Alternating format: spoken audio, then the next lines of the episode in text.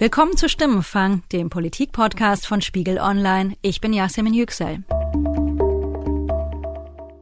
Stimmenfang wird Ihnen heute wieder von der Vereinigten Lohnsteuerhilfe e.V., der VLH, präsentiert.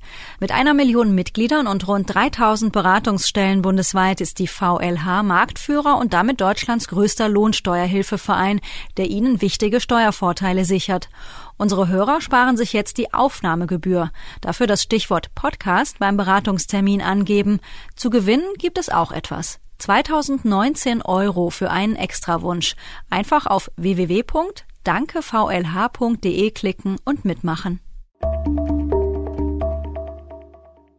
Ja, Frau Präsidentin, lieber Kollege Baumann, angesichts der Berichte, die heute zu lesen sind beim ZDF und im Spiegel über die Verbindungen zwischen Ihrer Fraktion, zwischen Ihrer Partei der AfD und der russischen Regierung, wäre ich hier bei einer Debatte über den Verfassungsschutz und das Thema Spionageabwehr so klein mit Hut. Es geht aus die AfD in der Defensive. Vor wenigen Tagen greift der FDP-Abgeordnete Konstantin Kuhle die Rechtspopulisten im Bundestag an und wirft ihnen vor, sich von von Russland beeinflussen zu lassen.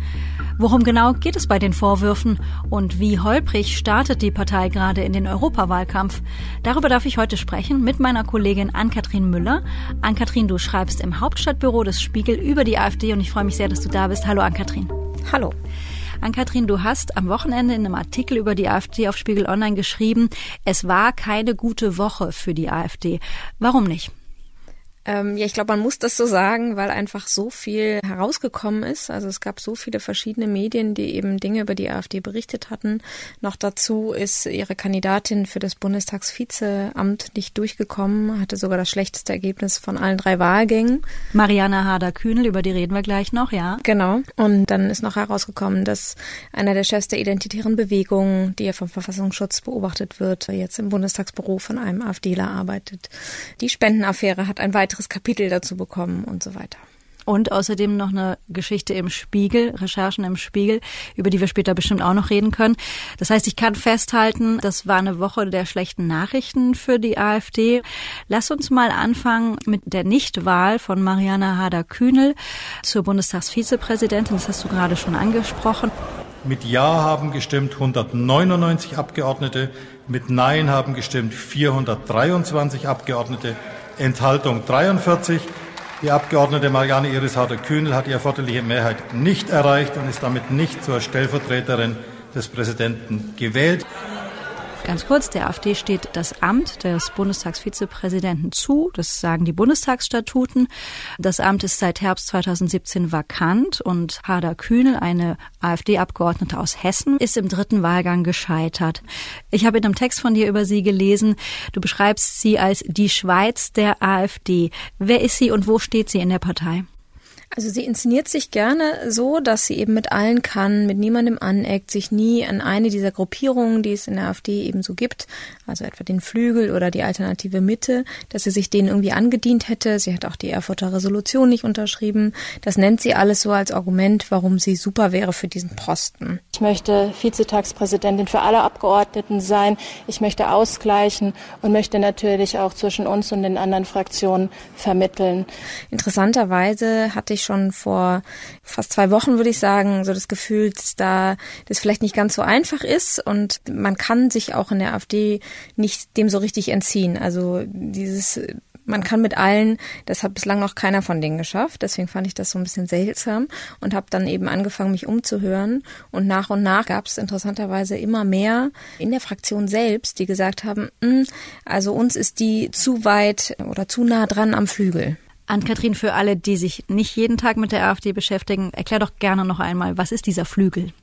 Der Flügel ist eine Gruppierung rund um Björn Höcke, also der noch rechtere Teil der Partei. Mhm. Und der Flügel wird vom Verfassungsschutz als Verdachtsfall eingestuft. Was bedeutet das? Das bedeutet, dass der Verfassungsschutz da sehr genau hinguckt und eben schon über den Prüffall, was er ja nicht mehr sagen darf, hinaus ist. Und du hast dann am Donnerstag, das war der Tag der Abstimmung, einen Artikel geschrieben für Spiegel Online, der wurde kurz vor der Abstimmung im Bundestag veröffentlicht und darin kommen Hader Kühnel kritische Stimmen aus der eigenen Fraktion vor. Und was passierte dann? Genau, also ich muss dazu ganz kurz sagen, äh, ich habe das wie gesagt ja schon länger recherchiert und die AfD-Leute haben sich dann aber immer wieder hin und her überlegt, ob sie dazu jetzt was sagen möchten oder nicht und kamen dann eben erst an dem Morgen so richtig mit den Zitaten quasi.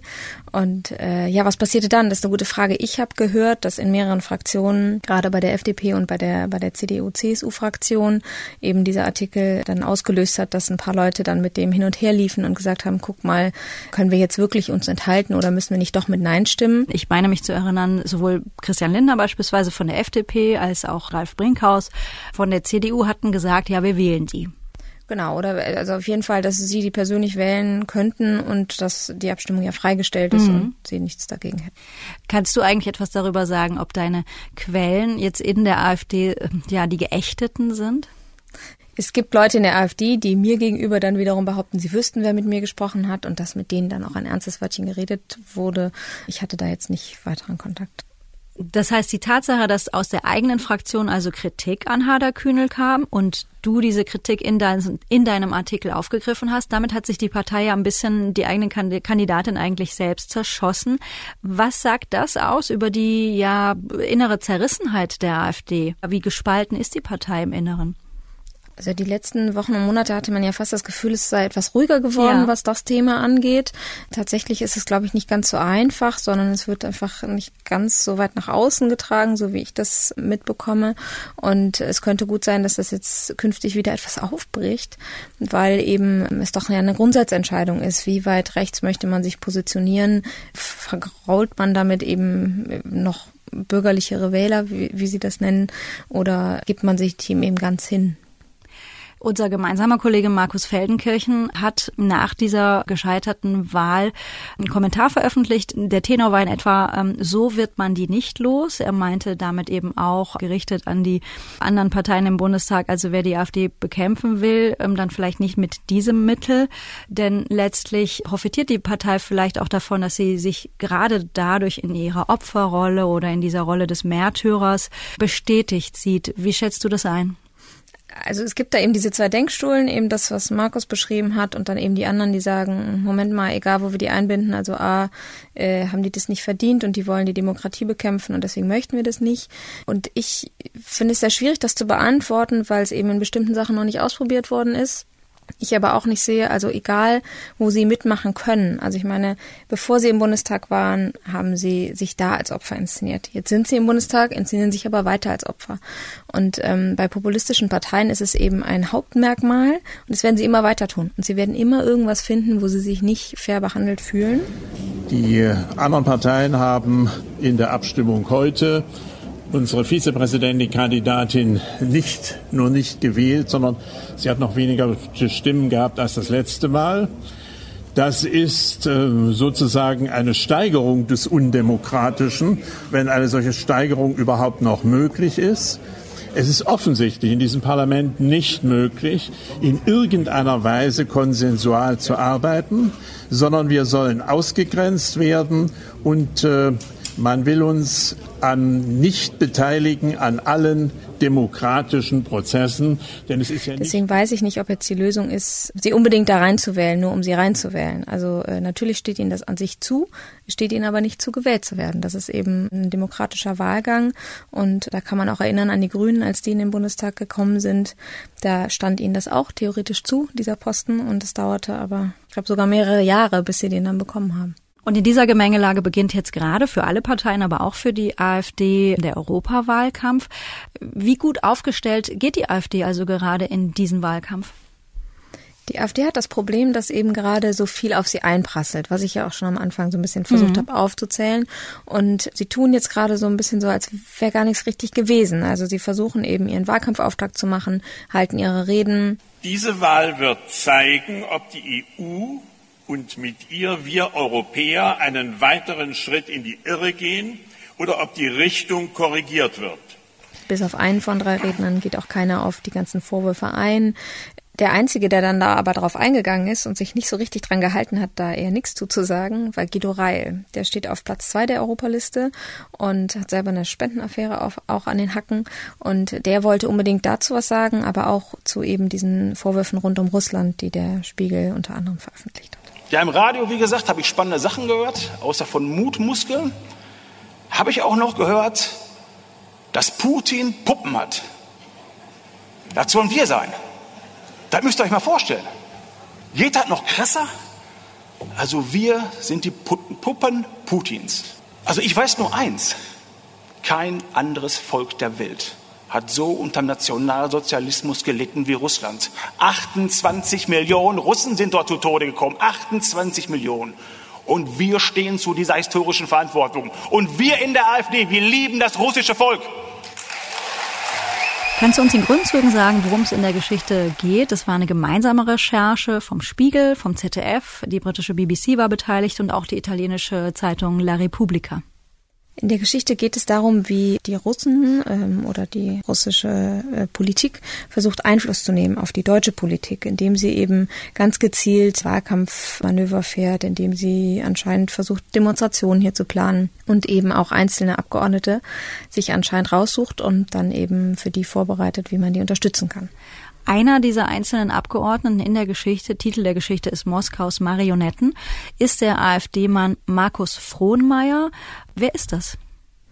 Das ist jemand, der eine ziemlich steile Karriere hingelegt hat in dieser Partei. Ähm, er ist das noch ist ziemlich jung. Ab ja. Genau, ist jetzt erst 28 Mhm. und ähm, spielt schon seit längerem eine herausgehobene Rolle, weil er auch schon vor der Zeit im Bundestag Sprecher von Frauke Petri war. Mhm. Danach Sprecher von äh, Alice Weidel und auch Vorsitzender der jungen Alternativen, die ja eben auch als sehr radikal gilt und die wiederum auch vom Verfassungsschutz beobachtet wird in Teilen.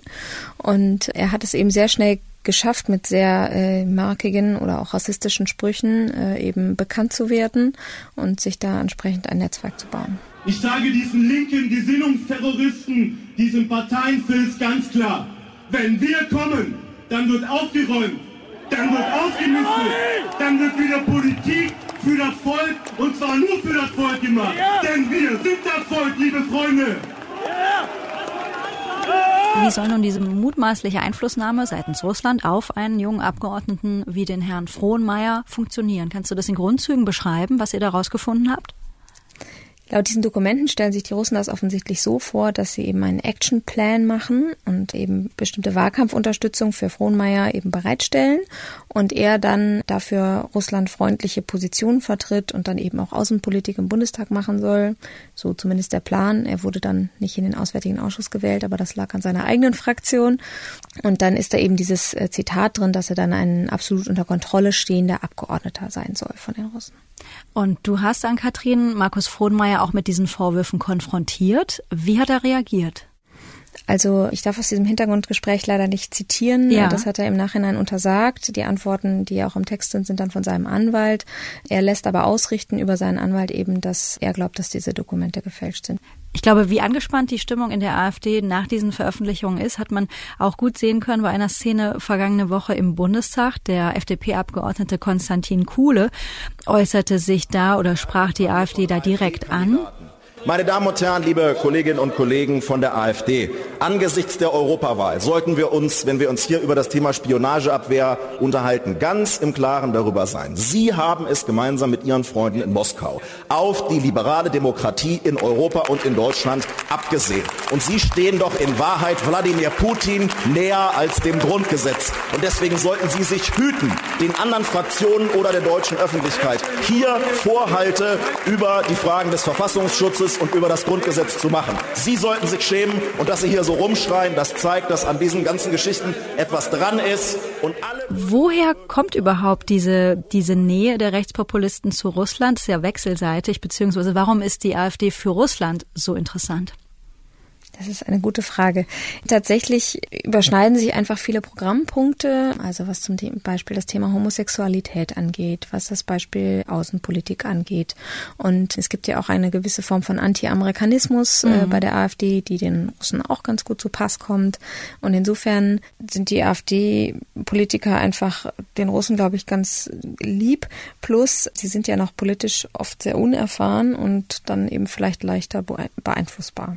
Du warst nun in den letzten Tagen auf mehreren Europawahlkampfterminen der AfD. Du warst in Offenburg, das war der Auftakt der AfD in den Europawahlkampf. Du warst vor wenigen Tagen auch in Mailand. Da gab es eine Allianz, kann man das so nennen, zwischen Jörg Meuthen, der ist der Europaspitzenkandidat der AfD, und Matteo Salvini. Worum geht es da? Also Salvini versucht den Schulterschluss der europäischen Rechten und äh, hat angekündigt, äh, im Beisein von Meuthen und noch einem dänischen Rechten und einem finnischen Rechten, dass sie eben nach der Europawahl im neuen Europaparlament dann äh, eine große Fraktion bilden werden. Und dass sie eben diese ganzen zersplitterten Gruppen, die es jetzt noch sind, dann eben ein werden und versuchen werden, dadurch eben mehr Macht und mehr Einfluss zu generieren im Europaparlament und haben sogar angekündigt, dass da noch viel weitere mitmachen machen werden. Ob das so kommt, weiß man natürlich nicht, aber angeblich werden Marine Le Pen und andere da noch zukommen. Bislang sind eben äh, die vier, die da zum Beispiel in Mailand saßen, in drei verschiedenen Fraktionen, die alle rechts außen im Europäischen Parlament sind, äh, getrennt. Und nach der Europawahl wollen die sich dann noch mit anderen zusammenschließen, um dann eben eine extrem rechte Fraktion im Europaparlament darzustellen. Matteo hat ja schon sehr schön deutlich gemacht, was wir in dieser Gruppe anders machen wollen. Wir wollen die Europäische Union an Haupt und Gliedern reformieren, aber wir wollen sie nicht zerstören. Wir wollen eine durchaus radikale Veränderung der Gestalt, dass die Europäische Union Kompetenzen an die Mitgliedstaaten zurückgeben soll. Und interessant fand ich da äh, in Mailand vor allen Dingen, dass jetzt sie so, ich glaube, man kann das schon fast Framing nennen, jetzt mit dem Begriff Vernunft immer spielen. Also da stand dann groß irgendwie hinter ihnen an der Wand für ein Europa der Vernunft, die Völker begehren auf. Immer wieder ist jetzt halt in Gesprächen mit AfD-Landen von der Vernunft und die einzige vernünftige Partei und deswegen wolle man ja eine vernünftige Einwanderung, die eben das begrenze und so weiter. Also ich glaube, das könnte uns jetzt in dem Wahlkampf noch weiter erwarten. Wie ist es eigentlich zu verstehen? Die AfD lehnt ja die EU ab. Ähm, Gauland sagt auch gelegentlich, die, da die EU kein Staat ist, braucht sie auch kein Parlament. Unsere Gegner sagen, warum lassen Sie sich in ein Parlament wählen, das Sie abschaffen wollen? Ja, da die EU kein Staat ist, braucht sie auch kein Parlament. Aber solange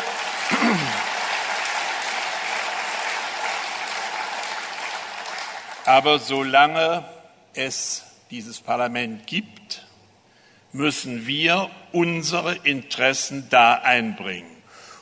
man hofft aber dennoch auf Posten in diesem Parlament, das man eigentlich ablehnt. Das klingt für mich wie relativ widersprüchlich. Kannst du das aufschlüsseln? Das ist ein Widerspruch. Sie nehmen so ein Behaves-Argument, sagen, solange es die EU aber noch gibt, wollen wir da irgendwie mitmischen, um es halt irgendwie besser zu machen. Ehrlicherweise muss man aber auch sagen, sie haben das ja so ein bisschen versucht, diesen Ballon steigen zu lassen mit einem Dexit, also ob nicht äh, Deutschland austreten könnte aus der EU. Und haben zum einen gemerkt, dass das nicht so gut funktioniert, dass es da sehr viel Widerstand gibt. Und vor allen Dingen, dass der Brexit ja gerade jetzt auch nicht so das leuchtende Beispiel ist. Und das kann man hierzulande auch anscheinend niemandem erklären, dass das jetzt das Modell der Zukunft sein soll. Deswegen haben sie das wieder fallen lassen und sagen jetzt, nee, nee, den Dexit wollen wir nicht. Langsam reformieren, nicht zerstören. Wir treten aus der EU aus. Das sagt sich leicht dahin. Aber was geschehe denn, wenn wir Deutschen aus einem Pakt austreten? Schaut das Ausland ganz anders drauf, als wenn die Niederländer oder die Polen es täten. Und das hat nun mal mit unserer Geschichte zu tun, weil wir nicht immer so gute Nachbarn waren. Das Misstrauen wäre gewaltig. Man würde wieder von einem deutschen Sonderweg reden. Und insofern sollten wir nicht versuchen, auf einen Dexit zuzulaufen, sondern die EU von innen zu verändern. Und deshalb muss die AfD in der Europawahl ganz erfolgreich sein, um mit den anderen Kräften dieses Europa so zu verändern, dass wir uns alle darin wohlfühlen. Und nun ist es so, du hast es vorhin schon angesprochen, dass der Spitzenkandidat der AfD, Jörg Meuthen, ebenfalls gerade unter Druck gerät, weil auch er nun in den Fokus der Spendenaffäre rutscht. Wir hatten in einer Podcast-Episode vor ein paar Wochen schon mal die Spendenaffäre besprochen. Da ging es vor allen Dingen um die Hintergründe zu der mm, mutmaßlich illegalen Spende von 130.000 Euro an den AfD-Kreisverband von Alice Weidel im Jahr 2017. Und in diesen Tagen bekommt diese Geschichte ein neues Kapitel. Da geht es um Jörg Meuthen. Was wird ihm vorgeworfen? Es geht um Wahlkampfunterstützung, also es geht um Plakate und ähnliches äh, im Wert von 90.000 Euro. Und die hat die Schweizer Goal AG ihm sozusagen für ihn geworben. Und er hat quasi damals nur sich darüber gefreut, dass sie das gemacht haben, hat das gar nicht verstanden, sagt er, dass das jetzt äh, Parteienfinanzierung sein soll. Herr Meuthen musste dann der Bundestagsverwaltung sagen, woher dieses Geld kommt. Daraufhin hat er die Schweizer Goal AG gefragt, die hat ihm eine Liste von den Spendern vorgelegt. Dann hat eben äh, der Kollege Sven Rübel rausgefunden, dass diese ähm, Liste halt einfach gefälscht ist offensichtlich und dass die Spur eben zu einem Immobilienunternehmer führt, der aus Duisburg kommt, aber mittlerweile auch in der Schweiz lebt.